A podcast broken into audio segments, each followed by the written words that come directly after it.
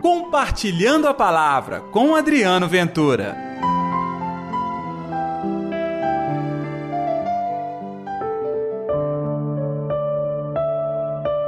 A pedra que os construtores rejeitaram tornou-se a pedra angular.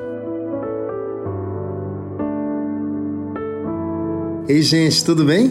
Está no ar o Compartilhando a Palavra desta sexta-feira, hoje, dia 10 de março. Que a paz, que o amor, que a alegria de Deus esteja reinando no seu coração. Muito obrigado a você que sempre acolhe o nosso programa e que também divulga nas suas redes sociais. Vamos continuar espalhando a palavra de Deus?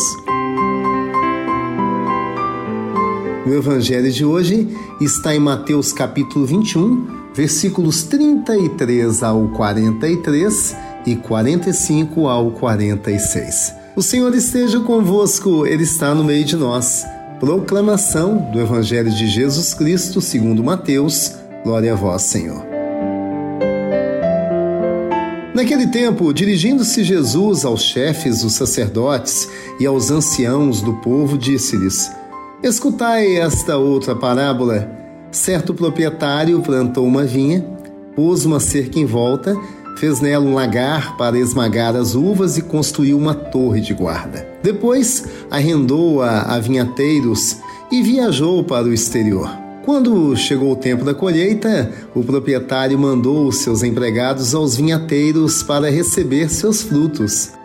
Os vinhateiros, porém, agarraram os empregados, espancaram a um, mataram a outro e ao terceiro o apedrejaram. O proprietário mandou de novo outros empregados em maior número do que os primeiros, mas eles os trataram da mesma forma. Finalmente, o proprietário enviou de seu filho, pensando: ao meu filho eles vão respeitar. Os vinhateiros, porém, ao verem o filho, disseram entre si: este é o herdeiro, vinde, vamos matá-lo, tomar posse da sua herança.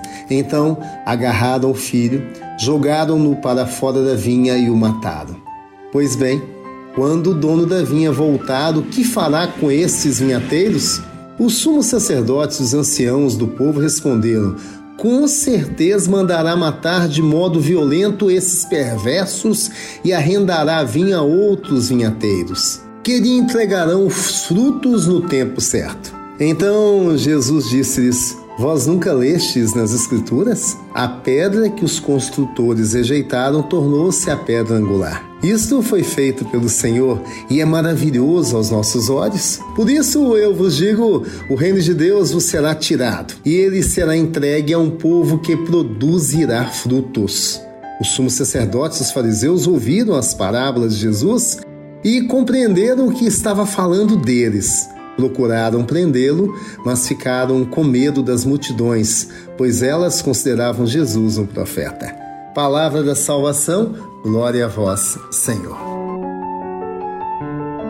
Jesus realmente é de admirar. Ele não tem medo, ele fala a verdade, ele chama atenção e, ao chamar atenção, não um simples puxão de orelha é um caminho de sabedoria e de salvação. Ah, se aqueles homens compreendessem, mas o coração estava fechado para compreender. Nós todos somos chamados a trabalhar na vinha do Senhor. Os frutos não são nossos, é para Deus. Que frutos são esses? Estamos falando, gente, da graça de levar os homens e as mulheres que muitas vezes estão perdidos no sofrimento, até mesmo sem referência, levá-los de volta ao Deus da vida.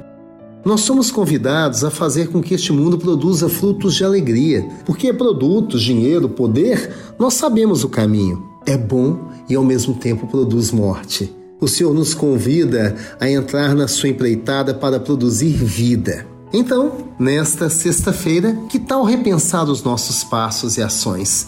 Deus me deu a graça de trabalhar na vinha dele. A vinha dele acontece na minha vida, no meu dia a dia. Eu posso sim fazer com que tudo aquilo que eu faço, penso, o meu agir, produza frutos de alegria e felicidade. Vamos então orar?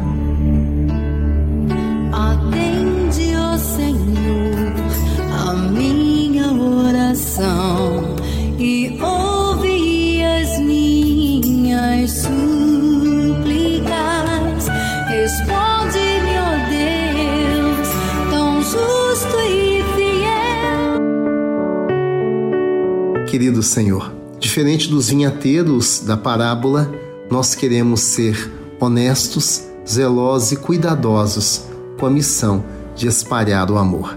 Que assim seja, em nome do Pai, do Filho e do Espírito Santo. Amém. E pela intercessão de Nossa Senhora da Piedade, padroeira das nossas Minas Gerais.